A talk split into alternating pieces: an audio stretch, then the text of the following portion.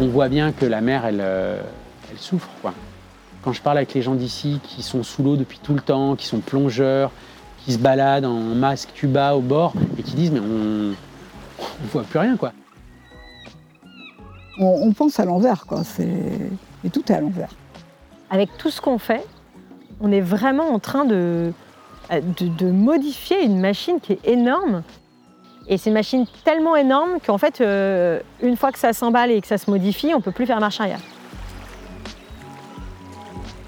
Impuissante. C'est comme ça que je me suis sentie quand j'ai découvert l'ampleur des dégâts. Quand j'ai réalisé que je ne connaîtrais jamais le grand bleu de l'époque de Cousteau. Quand je me suis rendu compte qu'on était déjà allé beaucoup trop loin et qu'il allait falloir ramer très fort pour changer de direction. Mais quand j'ai compris qu'il était encore temps d'agir, j'ai eu envie de tout donner. J'ai grandi à La Rochelle, sur la côte atlantique. J'ai toujours passé beaucoup de temps dans l'océan, d'abord à la surface en surfant, et plus tard sous la surface en plongeant. Bref, l'océan et moi, c'est une longue histoire et j'en suis même tombée amoureuse. Pourtant, je participais à sa destruction. C'est donc ça l'amour vache? En fait, je n'avais aucune idée de l'impact que j'avais sur le monde marin avec les choix que je faisais au quotidien. Quand j'ai commencé à me questionner, c'est tout de suite le sujet de la pollution plastique qui est arrivé sur la table.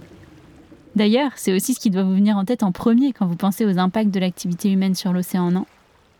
À l'époque, j'étais persuadée que c'était là-dessus qu'il fallait se concentrer mais en réalité, il y avait des leviers d'action bien plus puissants. L'erreur fondamentale, ça a été de considérer que la mer était un garde-manger inépuisable. En Bretagne, c'est les cochons qui votent, et puis les Bretons.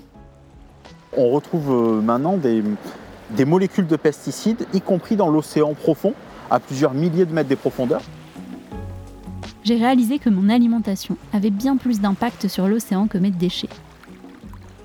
Il y a une équation qui est insoluble. C'est qu'on est, on est plus de 7 milliards. Et 7 milliards d'êtres humains qui mangent la viande et du poisson, c'est pas possible. Sur une planète aux ressources finies, avec, euh, avec l'impact que ça a sur, euh, sur les habitats naturels et sur les espèces. Donc il y a un prix à payer à cette démographie qu'on a atteint. Si on refuse de le, payer, c'est-à-dire si on refuse de s'adapter, euh, on en paiera le prix. Je suis Mallory et je vous embarque dans une aventure à la rencontre de celles et ceux qui agissent au quotidien pour une alimentation plus soutenable. Ensemble, on va explorer les liens invisibles entre notre assiette et l'océan. Presque tous les sujets vont y passer. La pêche évidemment, mais aussi l'élevage, les intrants chimiques, le transport de marchandises et même un peu la pollution plastique. Car oui, tout est lié. Alors si vous aussi vous vous demandez comment votre alimentation peut bien préserver l'océan, c'est le moment de vous abonner à Ondine, le podcast de Bluetopia qui vous aide à bien manger sans détraquer l'océan. Une semaine sur deux, vous entendrez des pêcheurs, des éleveurs, des agriculteurs, des entrepreneurs, des scientifiques, des activistes, des citoyens qui œuvrent au quotidien pour le vivant. Et surtout, vous découvrirez les solutions pour continuer à vous faire plaisir en mangeant sans détraquer l'océan. Effectivement, si à un moment donné ça va trop mal, euh, peut-être il faut arrêter, euh, il faut arrêter la pêche, peut-être. En fait, la viande, c'est la truffe, quoi. Il faut, il faut s'en rendre compte. Euh, je pense qu'on peut aussi se poser la question de quelle était l'alimentation qu'on avait il y a quelques dizaines d'années.